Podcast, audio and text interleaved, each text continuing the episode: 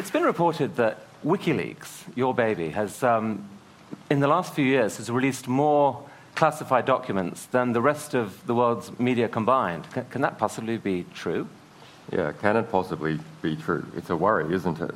That the rest of the world's media is doing such a bad job that a little group of activists is able to release more of that type of information than the rest of the world press combined. Das waren die Worte von Julian Assange, dem äh, Mitbegründer und Initiator von Wikileaks. Und damit äh, willkommen zu Elitecast. Heute soll es um ein Thema gehen, das äh, uns alle betrifft, das auf jeden Fall in, ja, in der Zukunft nicht an äh, Bedeutung verlieren wird, nämlich das Whistleblowing. Jetzt äh, stellt sich zunächst mal die Frage, was genau ist Whistleblowing? Ähm, Whistleblowing würde ich persönlich beschreiben als ähm, das Offenlegen von Informationen, die eigentlich nicht für die Öffentlichkeit bestimmt ähm, waren, gewesen sind und das quasi ja, der Öffentlichkeit zugänglich machen, diese Informationen.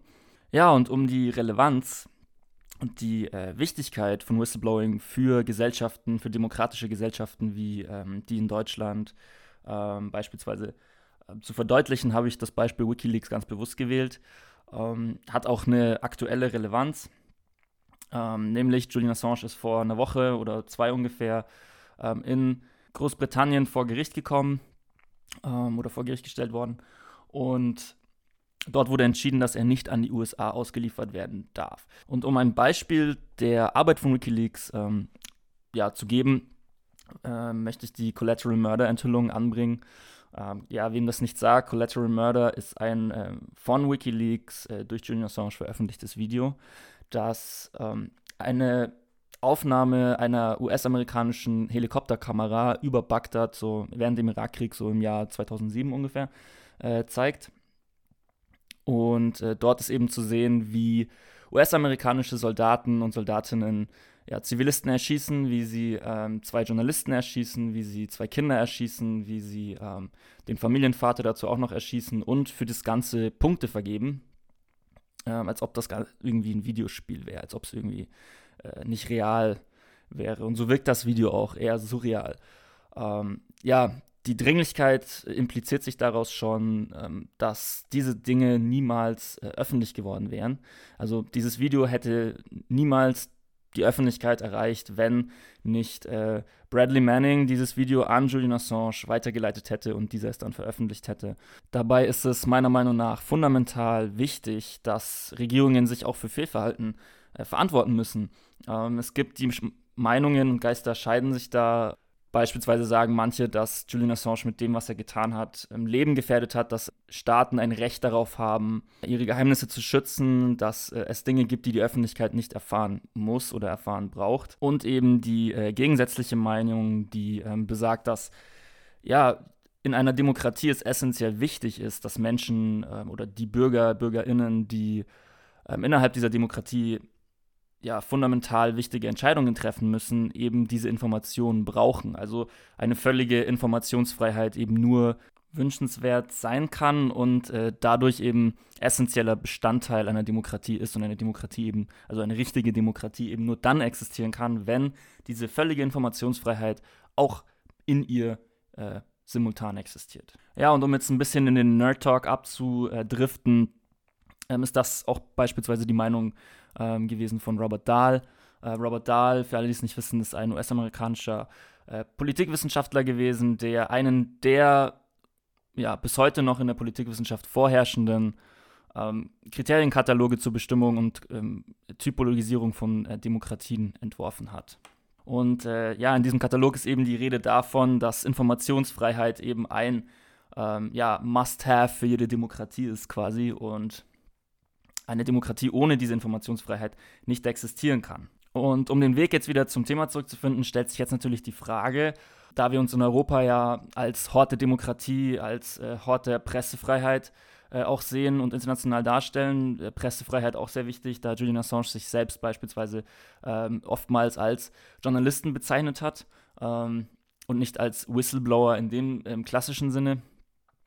Ähm, ja, stellt sich aber jetzt die Frage, ob äh, diese Menschen, also Whistleblowerinnen und Whistleblower, die äh, weltweit Verfolgung ausgesetzt sind, ähm, ja, in Europa Asyl gewährt bekommen sollten. und äh, ob europäische Staaten sich bereit erklären sollten, diese Menschen aufzunehmen, eben im Namen der Demokratie, eben weil ähm, auch meiner Meinung nach ähm, Informationsfreiheit eben ein essentiell wichtiges Gut in einer Demokratie ist und auch bleibt.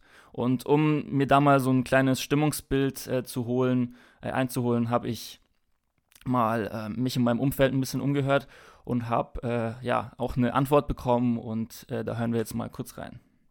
Meiner bescheidenen Meinung nach zufolge sollten die schon Asyl gewährt bekommen, auch von Europa, also von europäischen Ländern, weil, es ja an sich nicht sein kann, dass man dafür bestraft wird, wenn man die Wahrheit sagt und Sachen aufdeckt.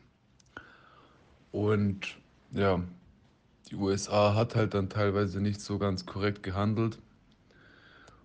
Und deswegen finde ich, sollte denen schon Asyl gewährt werden, vor allem wenn man bedenkt, was denen in den USA droht, also mit diesem, keine Ahnung, über 100 Jahre Gefängnis oder irgendwie so ein, so ein Quatsch.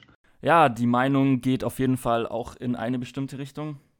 Ähm, und um das, was in dem ähm, Clip gerade gesagt wurde, nochmal aufzugreifen, ähm, ja, in den USA drohen äh, Julian Assange äh, bis zu 175 Jahre Haft, äh, was quasi seinem Todesurteil gleichkommt. Ähm, und das ist eine sehr, sehr, sehr drakonische Strafe. Ähm, ja, zu den Hintergründen des äh, Verfahrens gegen Julian Assange. Er ähm, wurde, wie gesagt, in Großbritannien vor Gericht gestellt. Er hat äh, ewig lang, in, also sieben Jahre, glaube ich, in der äh, ecuadorianischen Botschaft, was ein winziges Haus in, ähm, also wirklich ein winziges Haus in London ist, ähm, gelebt und hat dieses Haus eben nicht verlassen bis äh, vor zwei Jahren, ähm, als die ecuadorianische Regierung dann der britischen Polizei erlaubt hat, ähm, in die Botschaft zu kommen und Julian Assange festzunehmen, ähm, was auch ein Novum in der Geschichte ist, ähm, weil normalerweise äh, Staaten, souveräne Staaten ihren äh, oder ja, den Gastgeberländern nicht erlauben, äh, diese Botschaften zu betreten, weil das ja eigentlich ecuadorianisches Staatsgebiet in dem Sinne war ähm, oder ist. Ähm, ja, auch ein Novum, äh, ein Präzedenzfall geschaffen. Jetzt sitzt Julian Assange im Belmarsh-Gefängnis. Das ist ein Gefängnis in London, ein Hochsicherheitsgefängnis in London, das ähm, primär dafür da ist, um ja, Terroristen, ähm, Terrorverdächtige, Massenmörder und was auch immer weiter, also wirklich Schwerverbrecher äh, zu beherbergen.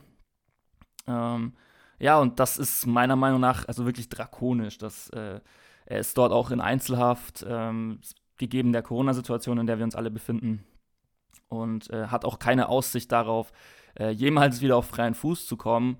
Ähm, einfach nur für die Tatsache, dass er das, ja, die Meinung vertritt und vertreten hat, dass Menschen in einer Demokratie diese Information brauchen. Also eigentlich etwas, was ja selbstverständlich sein sollte. Jetzt äh, ist Julian Assange aber natürlich nicht der einzige Whistleblower, ähm, dem solche drakonischen Strafen drohen. Ein anderes Beispiel wäre Edward Snowden. Ähm, ja, auch wahrscheinlich vielen Leuten ein Begriff.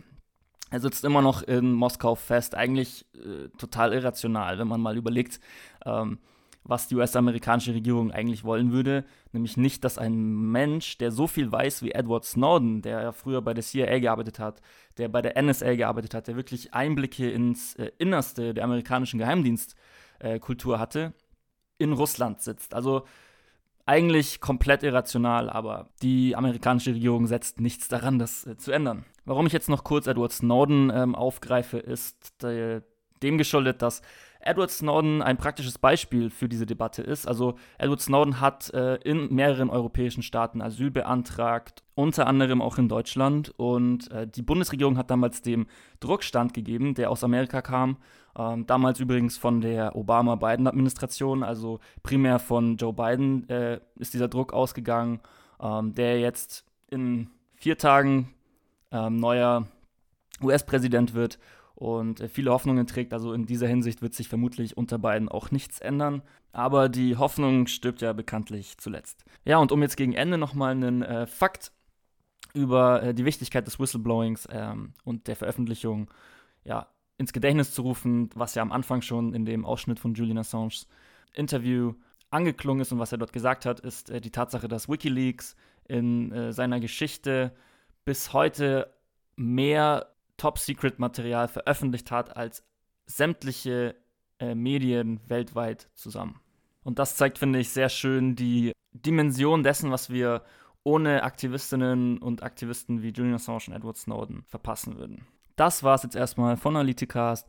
Äh, vielen Dank fürs Zuhören und äh, abschließen möchte ich mit der Frage nach ja, der Aussage, die diese Verweigerung von Asyl über uns als Europäerinnen und Europäer mit unseren Werten und ähm, ja, unseren Vorstellungen aussagt.